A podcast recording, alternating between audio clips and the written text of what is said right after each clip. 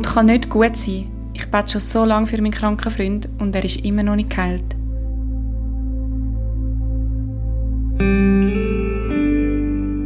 Immer wieder streite ich mit meiner Mutter.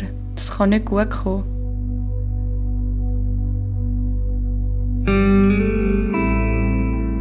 Ist mir egal, wenn meine Pflanze eingeht. Dann kaufe ich mir halt wieder eine neue.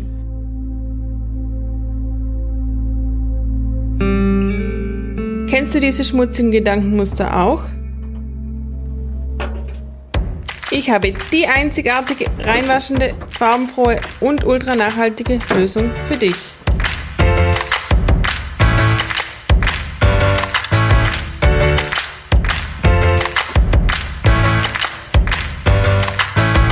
Brainwash, deine Gedanken sind wie neu.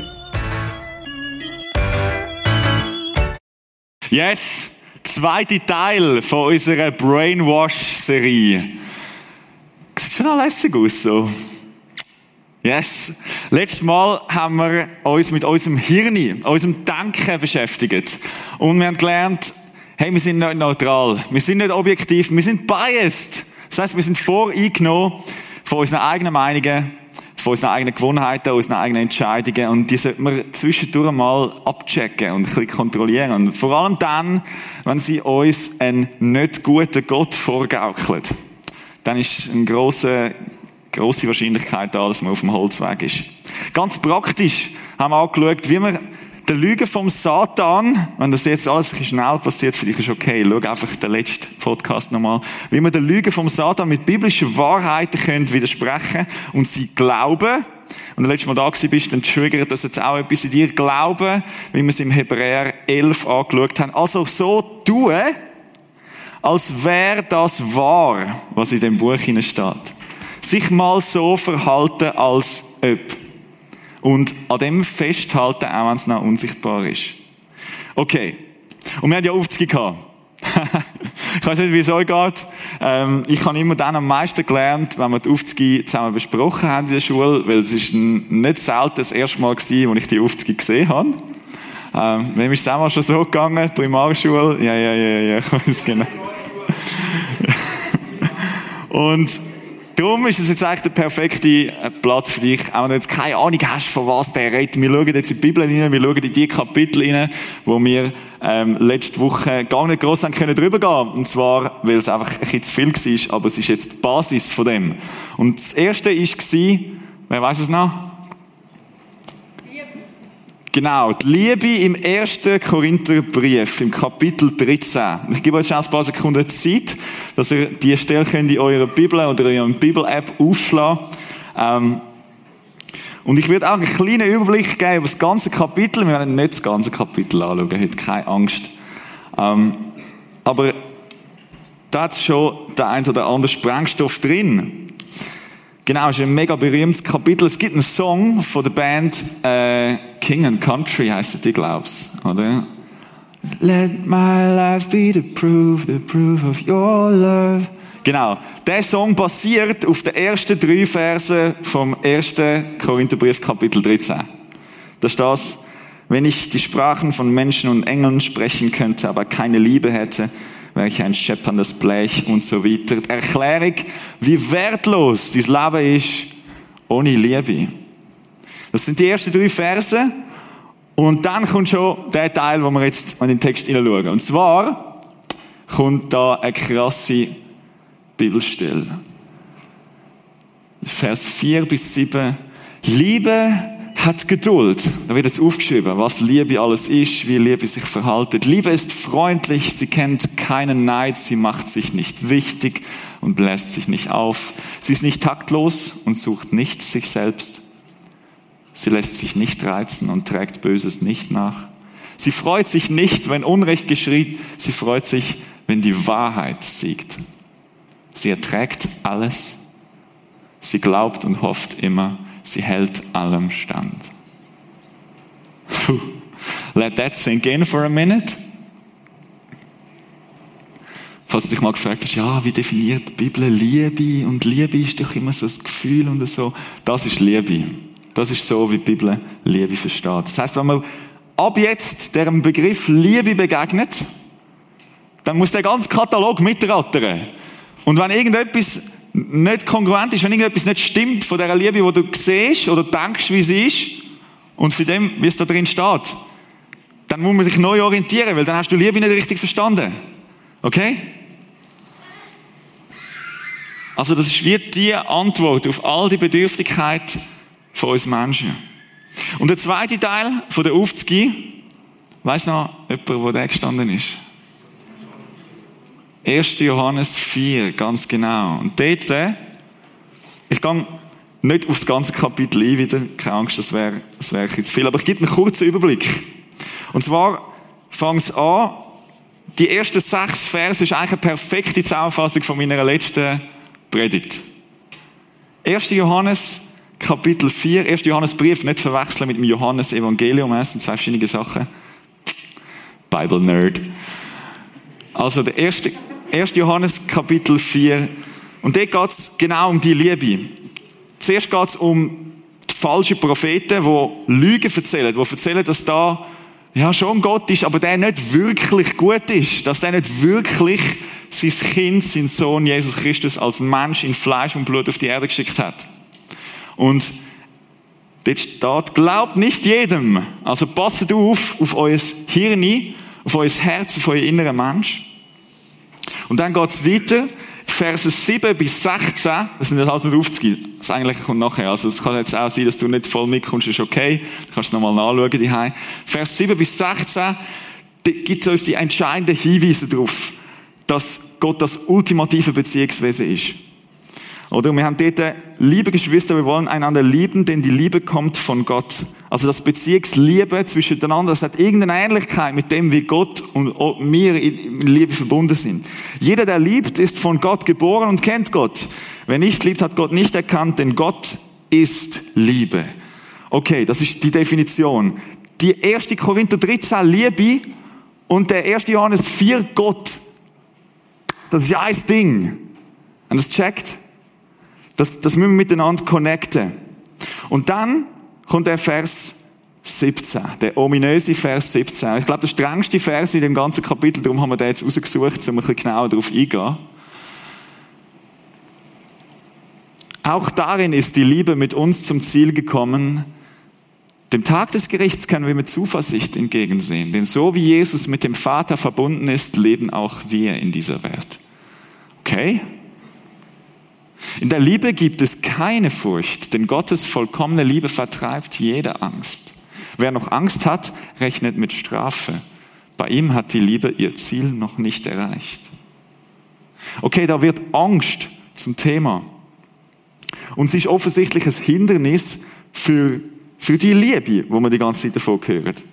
Also es ist ja unglaublich dicht in dem ganzen Kapitel. Ich weiß nicht, ob ich jemals schon im Kapitel so viel das Wort Liebe gelesen habe. Es ist mega dense. Und die Angst ist offensichtlich ein Hinderungsgrund.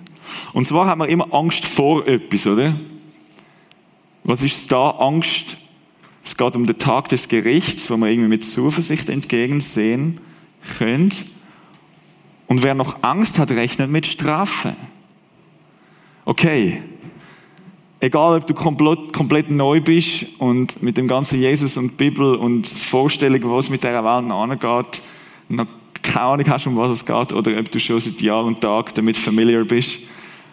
Das ist das Entscheidende. Wir checken wie, okay, die Angst, das ist der Knackpunkt.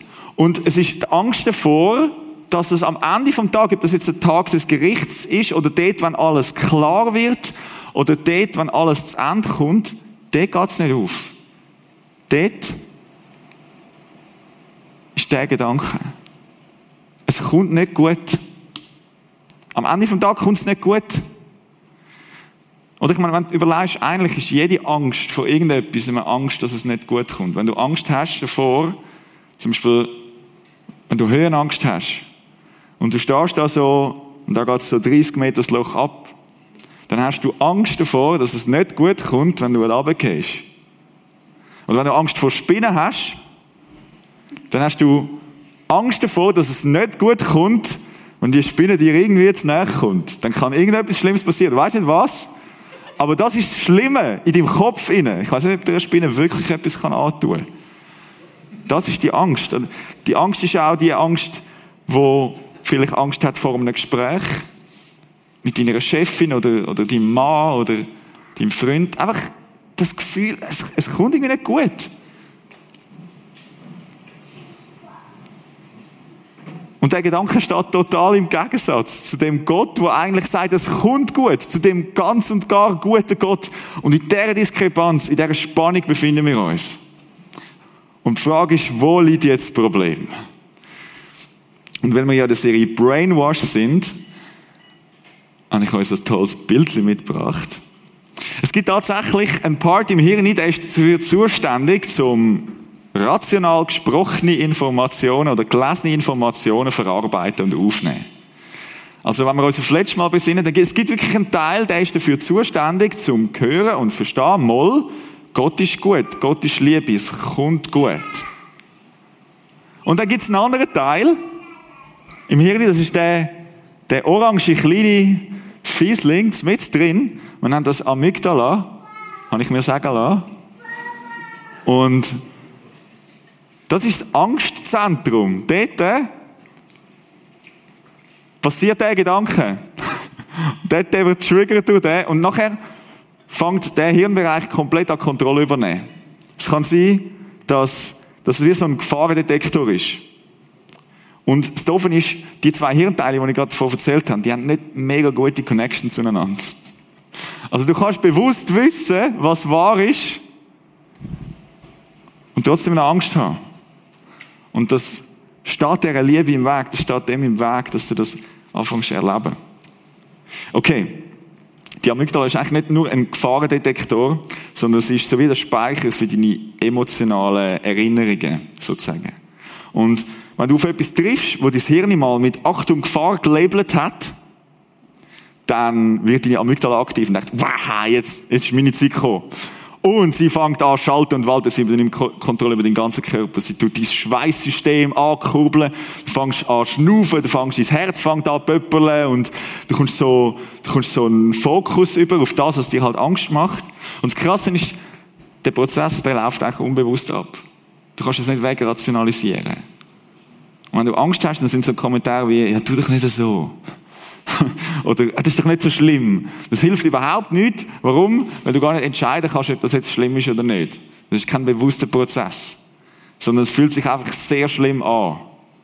Und, ja. Und du denkst wie, es kommt nicht gut. Und so ein kleiner Teil von deinem Hirn hat Kontrolle. Und wenn ich jetzt aber nicht über Sachen rede, wo ich, ja, keine Ahnung habe davon, sagen wir es mal so, ähm, habe ich die Ehre, Aliena dürfen auf die Bühne zu bitten. Aliena weiss, sie ist eine gute Freundin von mir. Wir machen schon seit Jahren zusammen Musik. Und, ähm, yes, du wirst heute einen kleinen Einblick in dein Leben geben und ich darf dir ein paar Fragen stellen. Ich glaube, es ist mega relevant, mega wichtig, auch mega aktuelles Thema. Und umso schöner, mit jemandem zu reden, wo, ja, wo da wie nochmal ein bisschen Erfahrungen gemacht hat, wo ich selber, ähm, recht Respekt habe davon. Und, und ich bewundere dich auch eine coole Art und Weise, weil ich merke, hey, du, du hast irgendwie Freude an dem und, und am Leben, trotz Angst. Angst ist dein Thema geworden, ein bisschen vor ein paar Jahren. Erzähl doch mal, wie hat das, wie hat das angefangen, wie hast du das erlebt? Ähm, ich weiß gar nicht, wie ich anfangen soll. Ähm, ich bin etwa im 2016 auf Peru gegangen, ein halbes Jahr allein. Zum ersten Mal in meinem Leben aus Europa. Und als ich dort angekommen bin, hatte ich so einen Kulturschock. Gehabt. Ähm, ja, es ist dann irgendwann wieder weggegangen, es ist alles dann besser geworden und ich bin wieder heimgekommen und mein Leben ist normal weitergegangen. Und dann bin ich etwa zwei Jahre später auf ähm, Genf in einen Sprachaufenthalt und ich musste auf Französisch Kinder unterrichten. Und ähm, mein Französisch ist nicht so der Hit. Also bin ich sowieso schon nervös gewesen. Und dann bin ich dort an und dann hatte ich so einen, eine Panikattacke gehabt. Und ich habe es immer Peru-Flashback genannt, weil es hat sich so angefühlt wie der Kulturschock. Also, das heißt, ich bin mega nervös geworden, mein Herz hat voll angefangen schlagen. Ich bin am Zittern gewesen. Ich konnte nicht mehr normal sein. Ich bin am so bin ich dort geguckt und ich musste mich übergeben und überall ist alles rausgekommen und ich bin einfach, es ist, es ist over gewesen. Und dann habe ich an Mami angerufen und gesagt, Mami, ich habe ein Peru-Flashback, ich kann nicht mehr. Dann hat sie gesagt, jetzt tust du mal die Schule für den ersten Tag absagen und schaust mal am nächsten Tag. Und irgendwie habe ich es dann geschafft, dort irgendwie mich durchzukämpfen und es ist ein bisschen besser geworden und ich habe gedacht, okay, das war einfach, weil ich weg bin von daheim. Und dann es war eigentlich gut. Gewesen. Und dann äh, im Oktober im gleichen Jahr, das war vor der Sommerferien, gewesen, Oktober im gleichen Jahr hat ähm, der Ben mir einen Heiratsantrag gemacht. Wow. Es war mega toll. Gewesen. Und am gleichen Abend bin ich auf dem WC geguckt, habe gekotzt und dachte, oh mein Gott, ich sterbe, es ist so schlimm. Ui. Es war so schlimm. Gewesen. Ja. Ähm, ja, es war nicht so toll. Gewesen. Eigentlich wieder gleiche Symptome wie in Genf. Da ich dachte, ja gut, es ist eben wegen dem Heiratsantrag, es hat mich halt nervös gemacht. Und ähm, dann etwa einen Monat später habe ich einfach wegen nichts, bin ich einfach wegen nichts plötzlich so nervös geworden und wieder ähm, voll durchgedreht. Und dann habe ich gedacht, irgendetwas ist nicht gut. Ja, so hat es eigentlich angefangen. Straub. Also, dein Körper hat wie einfach reagiert auf eine Gefahr eigentlich, was ja eigentlich grundsätzlich nicht dumm wäre, wenn die Gefahr dann auch wie so so ein bisschen da wäre. Also es ist ja schon eine Veränderung, es ist ja schon eine Bedrohung und alles, aber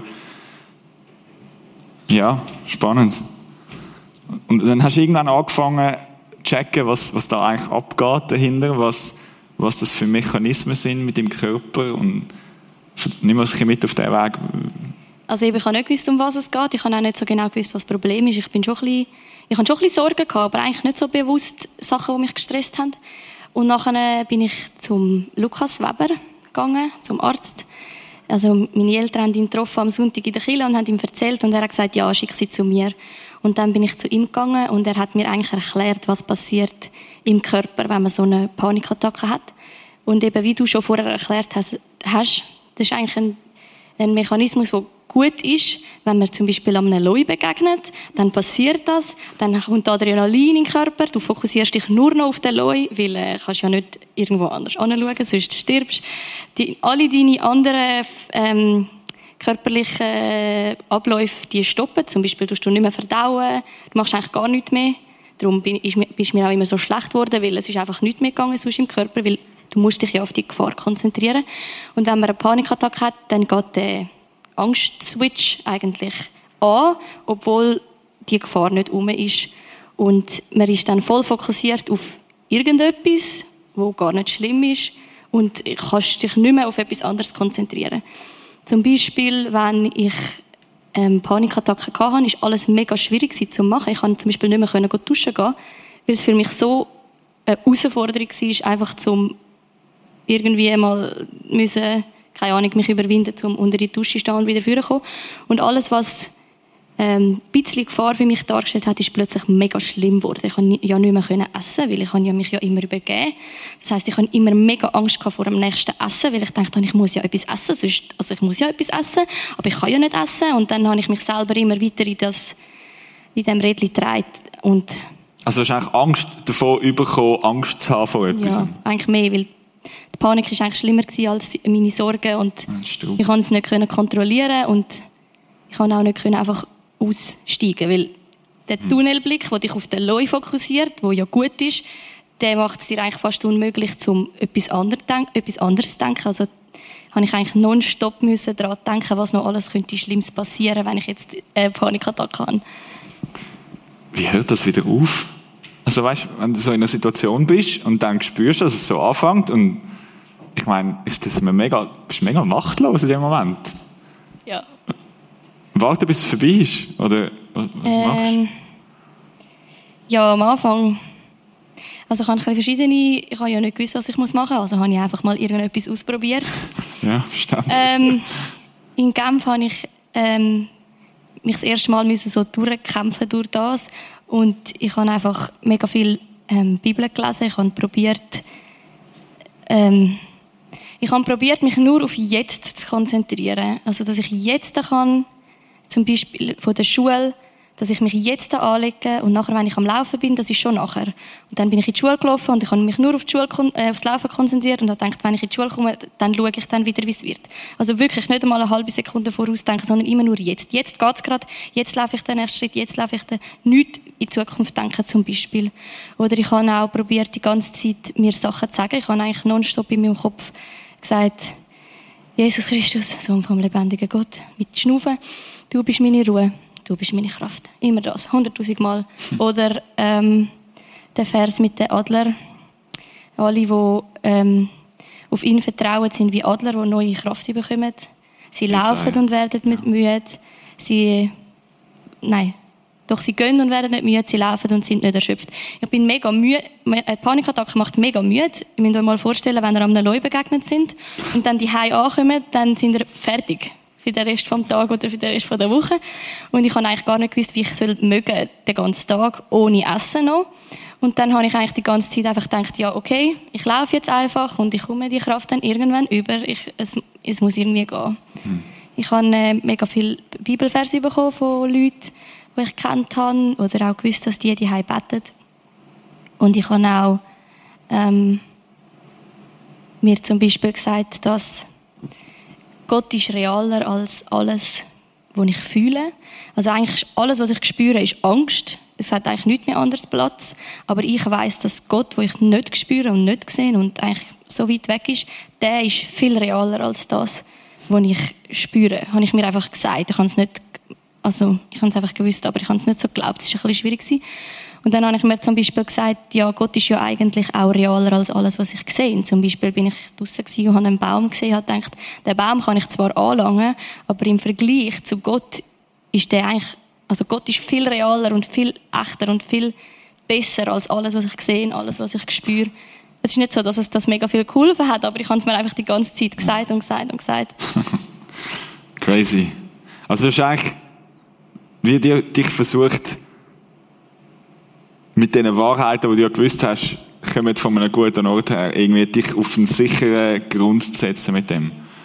Und ja, das allein hat dann gelangt, oder? Also, ich meine, obviously. obviously ähm, ja, ich bin ja nachher dann, ähm, dort, wo es dann nach dem Heiratsantrag schon viel später war, bin ich zum Arzt und er hat mir zuerst mal Medis gegeben, weil ich bin eigentlich so, mein Körper ist so, oder der, der Angstschalter ist so nicht mehr funktional gewesen, dass er einfach irgendwegen nichts gerade plötzlich abgegangen ist.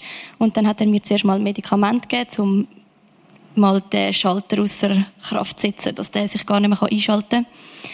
Und dann habe ich halt ein bisschen anschauen, was ist eigentlich das Problem, weil ich habe mich ja nicht aktiv gestresst gefühlt, aber in meinem Unbewussten habe ich ja schon Sachen gehabt, die mich gestresst haben, zum Beispiel die ganzen Veränderungen. Ich musste mein Studium abschließen und ich habe nicht gewusst, ob ich das schaffe. Ich musste anfangen zu arbeiten zum ersten Mal in meinem Leben und es hat mir richtig Angst gemacht. Ähm, ich musste ausziehen und heiraten und alles in einem Jahr und das hat mich eigentlich einfach ein bisschen überfordert. Ja, ja. Und das Ziel war eigentlich, um die Angst mal auszuschalten, weil wenn die Angst da ist, dann kann ich wie nichts mehr mhm. nicht mehr rational bedenken, was macht jetzt Sinn in meinem Leben und was nicht. Also habe ich das mal einfach abgefahren und mal probiert, für die nächsten paar Wochen wieder im normalen Leben klarzukommen. Und alles, was ich geschafft habe, meine erste Diplomprüfung, hat mir wieder ein bisschen Mut gegeben. Ein Tag in der Schule überleben hat mir wieder ein bisschen Mut gegeben. Und jeder so Schritt, die kleinen Erfolge. Genau, die kleinen Erfolge okay. haben mir eigentlich wieder ein bisschen Selbstvertrauen gegeben. Und gleichzeitig habe ich probiert, einfach so ein bisschen zu schauen, welche Schritte in meinem Leben mache ich jetzt, welche mache ich später, wie tue ich es aufteilen, dass ich es kann, kleine Schritte machen, dass ich es kann handeln. Weil Veränderung nicht so mein bester Freund ist. Es ist bei jedem ein bisschen anders. Einige können mega viel Veränderung easy nehmen und das ist halt etwas, was mich stresst. Nachher habe ich zum Beispiel gesagt, ja gut, ähm, ich tue ein bisschen weniger Prozent anfangen zu arbeiten. Ähm, ich habe zum Beispiel meine zivile Hochzeit und meine kirchliche Hochzeit etwa ein halbes Jahr auseinandergenommen, dass ich mich zuerst mal daran gewöhnen kann, geheiratet sein und dann mich kann mit dem Fest auseinandersetzen, das mich unglaublich gestresst hat. Oder ich bin ein bisschen vor dem Hochzeit eingezogen, dass ich mich mal kann als die gewöhnen kann, dass dann, wenn ich heirate, nicht ich das Gefühl habe, oh mein Gott, ich muss irgendwo an und ich bin da gar nicht die So ein bisschen einfach ein bisschen auseinandergenommen und geschaut, was macht Sinn. Und gleichzeitig kann ich mich damit auseinandersetzen, was mache ich, wenn ich eine Panikattacke überkomme. Weil es hat schon ein bisschen miteinander zu tun, wenn mein, mein Weg so überschaubar ist, kommt es vielleicht weniger, aber ich habe ja auch mittlerweile einfach so Angst gehabt, dass ich eine Panikattacke überkomme, dass ich auch einfach eine können überkommen, weil ich Angst hatte von einer Panikattacke. Okay. Also ganz praktisch Sachen unternommen, um wie ein bisschen Sicherheit, ein bisschen Klarheit, ein bisschen Durchblick zu schaffen in dem, wo ja so undurchblickbar äh, crazy daherkommt ist irgendwo. Okay. Das ist eine doofe Frage.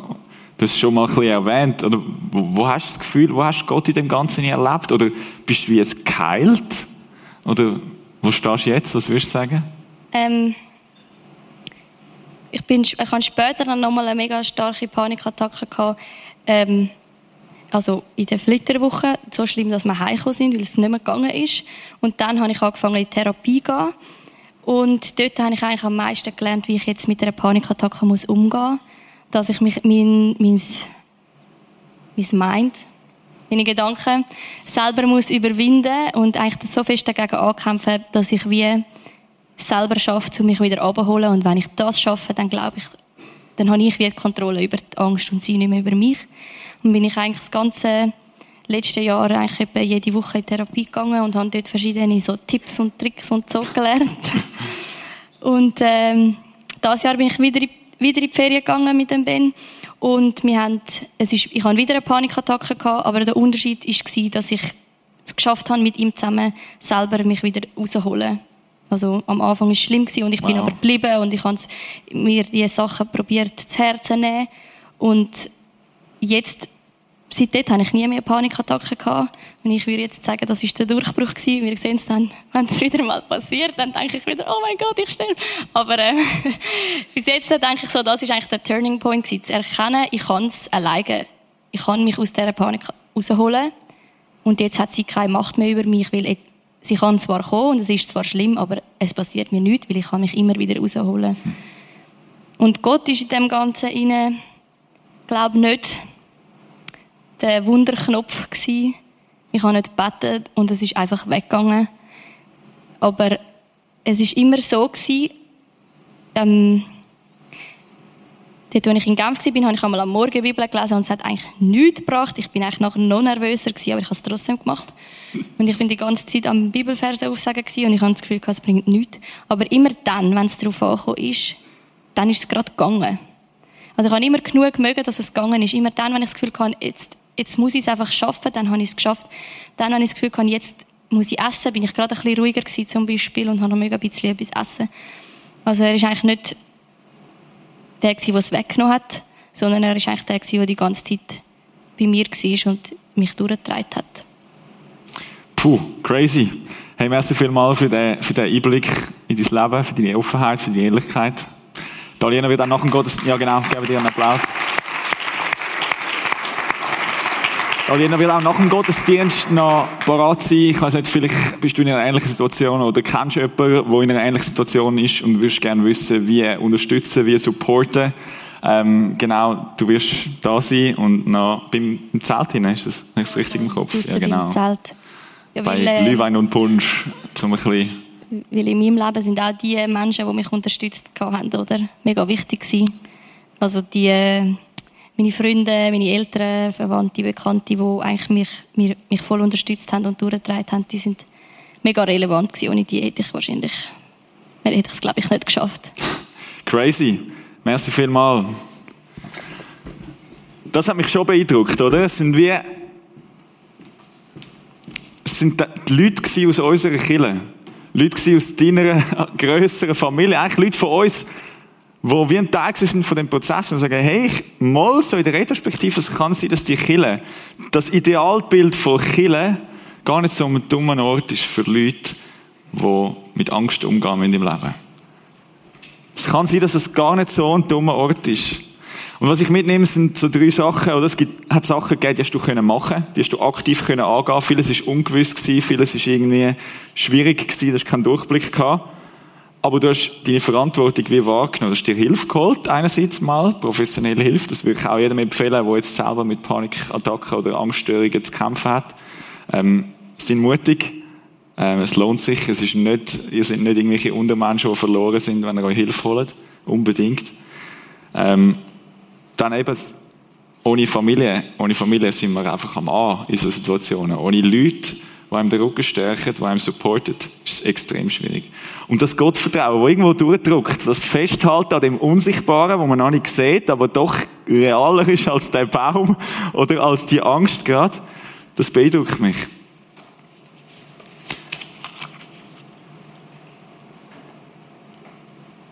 Jetzt haben wir ganz viel über Angst geredet. Und ich will nicht mit Angst aufhören, ich will mit Frieden aufhören, weil ich glaube, Frieden ist irgendwo durch in so einer Situation von der Angst das Gegenteil und die Lösung und Antworten auf alles. Und ich will das da wirklich nicht fromm drüber pinseln, echt nicht. Ich, es ist echt ein reales Problem. Schaut mal in eure Kollegenkreise, schaut mal selber in euer Leben hinein, wo euch die Angst einfach gefangen nimmt. Aber ich glaube, es lohnt sich, dort anzuschauen.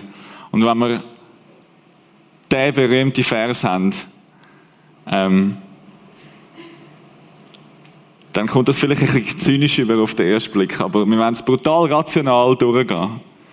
Wir fangen hinten an. Ihr seid ja mit Jesus Christus verbunden. Das ist die Basis irgendwo durch, oder? Das ist der Key. Er ist, er ist der Weg zu dem, wo irgendwie wieder etwas ganz macht, wo kaputt gegangen ist.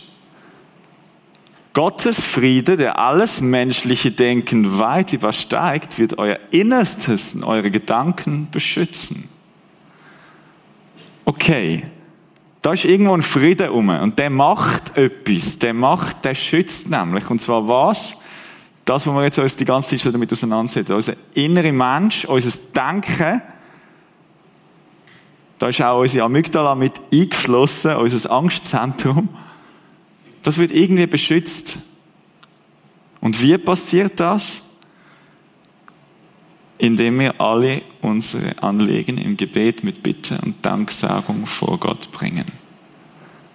Okay, wir können eine ganze Predigtserie machen über Gebet. Ähm, das machen wir vielleicht einmal noch, für das lange heute nicht. Aber, oder was neurologisch passiert im Hirn, das ist jetzt die Serie Brainwash. Ähm, wir haben das ist ein wunderschönes Bild von einem Hirn.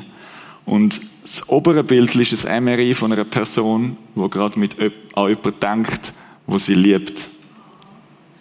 Das sind die Hirnareale, die aktiv sind, wenn du an jemanden denkst, wo du gern hast. Und im unteren Bild sehen wir das Hirn mit den Arealen, die aktiv sind, von jemandem, der betet.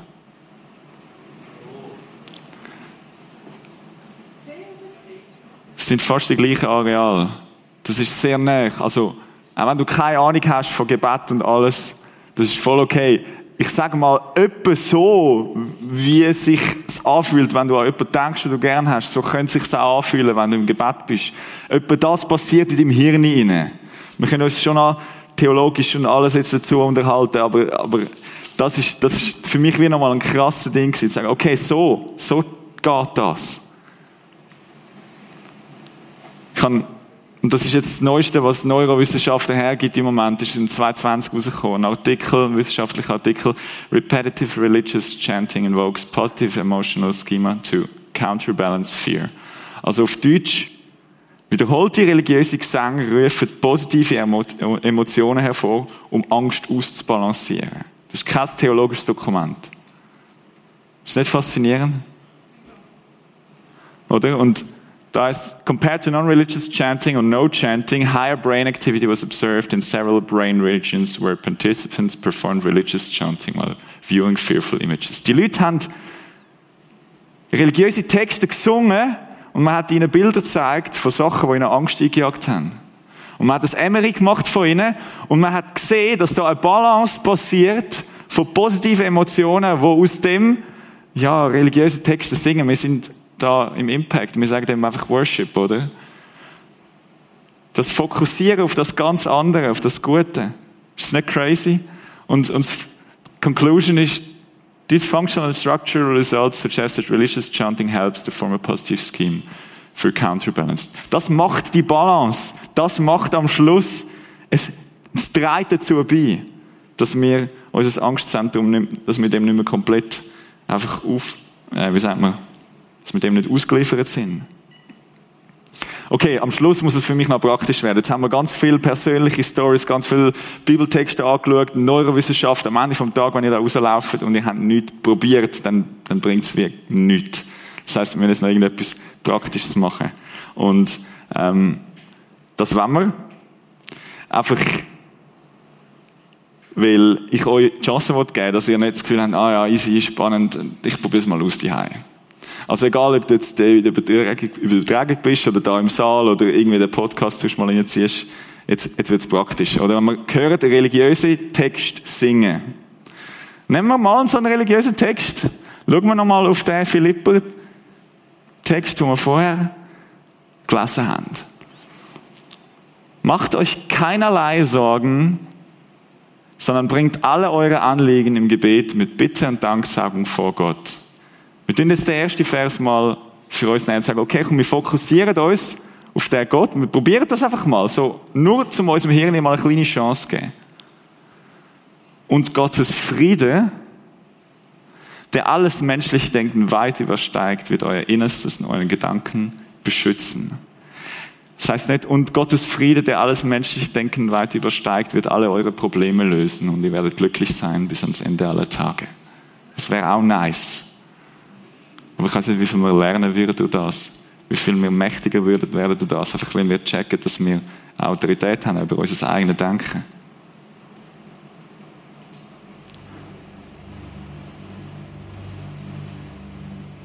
Vielleicht reden wir mal den zweiten Vers, den Vers äh, ab und Gottes Friede mal zusammen. Wir können es zusammen lesen, für uns einfach laut miteinander, zum dem einfach ein bisschen umgehen und um das ein bisschen meditieren, sagen wir ja. Okay, alle zusammen.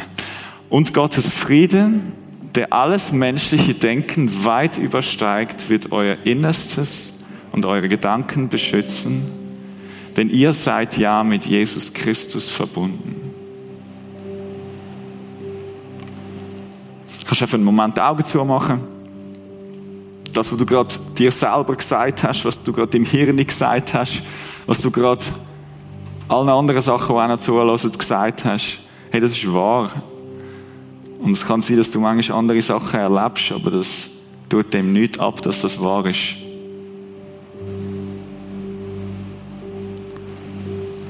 Und Gottes Friede, der all das menschliche Denken weit übersteigt, wird euer Innerstes und eure Gedanken beschützen. Denn ihr seid ja mit Jesus Christus verbunden.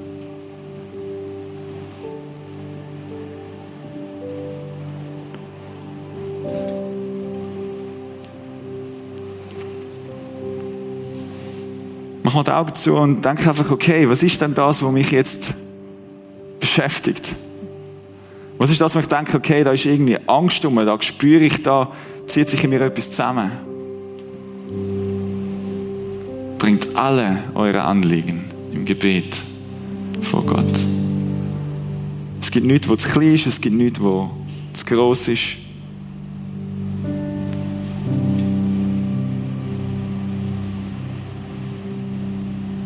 Bitte und Danksagung. Darfst du darum bitten, darfst auch Danke sagen für das, was du schon bekommen hast. Darfst auch da sein.